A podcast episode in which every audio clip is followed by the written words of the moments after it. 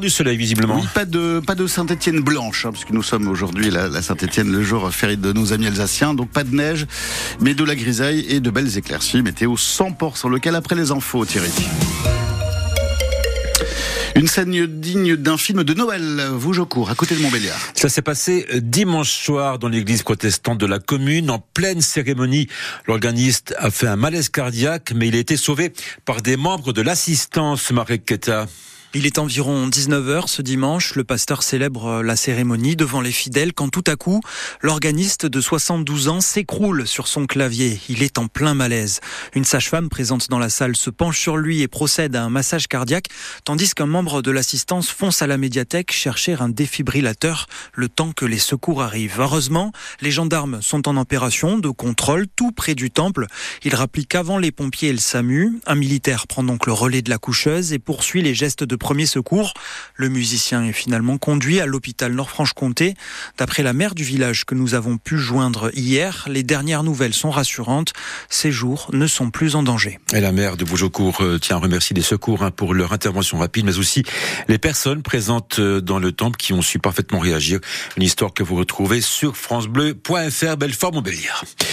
Les corps sans vie de cinq personnes ont été découverts hier soir dans un appartement à Meaux, en Seine-et-Marne.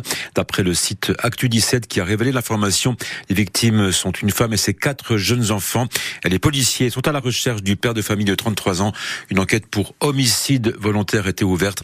Et le procureur de Meaux tiendra une conférence de presse dans la journée. France Bleu 6h02, vous l'avez forcément remarqué, les délais pour faire des papiers d'identité sont très longs. Il faut parfois attendre deux mois hein, pour avoir un rendez-vous, mais dans plusieurs communes du territoire de la Belfort, les délais sont fortement raccourcis car certaines mairies ont rajouté des créneaux pour recevoir les demandeurs.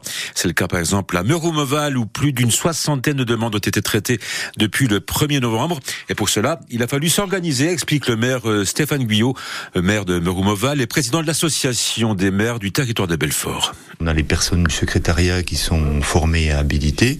Et puis, on a également euh, intégré effectivement les gens du périscolaire, les personnes quand ils sont pas en, animation sont au dispositif de recueil et puis euh, on a augmenté les amplitudes horaires pour justement pérenniser euh, des petits contrats. Oui, ça c'est une certaine organisation euh, sur la journée effectivement au niveau de l'animation. Donc c'est des nouvelles missions que l'agent a, mais ils ont accepté volontiers et puis pour l'instant du jour au lendemain on peut avoir un rendez-vous sur Meroumoval. Donc je veux dire c'est l'avantage. C'est un service public, ça répond à une demande. On m'a sollicité, Meroumoval est assez central au niveau de l'aire urbaine. Donc euh, c'est vrai que voilà, si j'avais personne pour tenir euh, les créneaux, automatiquement ça aurait été compliqué et difficile. Notez qu'en 2022, un 30 000 demandes de carte d'identité et de passeport ont été déposées dans le territoire de Belfort.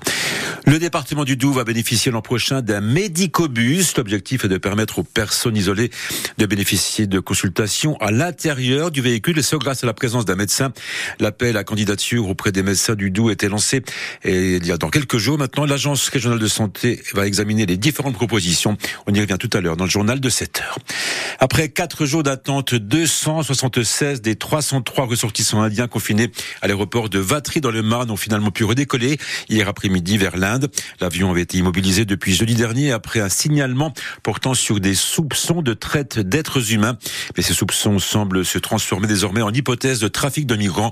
Les deux passagers indiens qui avaient été placés en garde à vue sont finalement ressortis libres.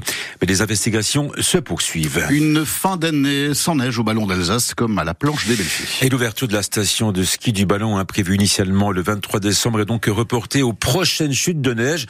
Un coup dur pour les amateurs de glisse, mais aussi pour les commerçants installés dans le domaine à l'image de Damien Flur, le gérant de l'auberge du Langenberg. L'absence de neige pèse lourd sur la fréquentation de son auberge. Dans les prochaines années, il va falloir se faire euh, des Noëls sans neige, bien que ces dix dernières années, ça a déjà été le cas. Donc on, on s'occupe comme on peut. Malheureusement, les skieurs ne sont pas là du fait d'une mauvaise météo aussi. Car bien que notre sommet soit très très prisé en pleine période de Noël, si la météo est présente, c'est sûr que ces périodes-là sans neige, on fait peut-être 30% de notre clientèle habituelle. Si on avait la bonne clientèle, euh, enfin la, bonne condition météorologique, météorologique à cette période-là, on afficherait complet presque tous les jours. Quoi. Étant moi-même aujourd'hui euh, dans la vallée pour profiter de d'un Noël euh, avec mes beaux-parents, quand je vois les crêtes vosgiennes, ça donne franchement pas envie d'y monter parce que tout est bouché, c'est tout gris, on a énormément de vent, beaucoup de donc les gens, les locaux connaissent un petit peu les météos capricieuses dans nos montagnes, donc euh, c'est des sites qu'on essaye d'éviter avec des météos comme ça, donc le, commerce en pâtit énormément pour nous à, cette période. Et enfin, comme euh, chaque année à l'occasion du 26 décembre qui est férié en Alsace, la ville de Belfort se prépare à accueillir aujourd'hui les clients alsaciens. Alors afin de faciliter l'accès au centre-ville, la ville a décidé de rendre gratuit le stationnement sur l'ensemble des parkings publics et sur les places à horodateurs.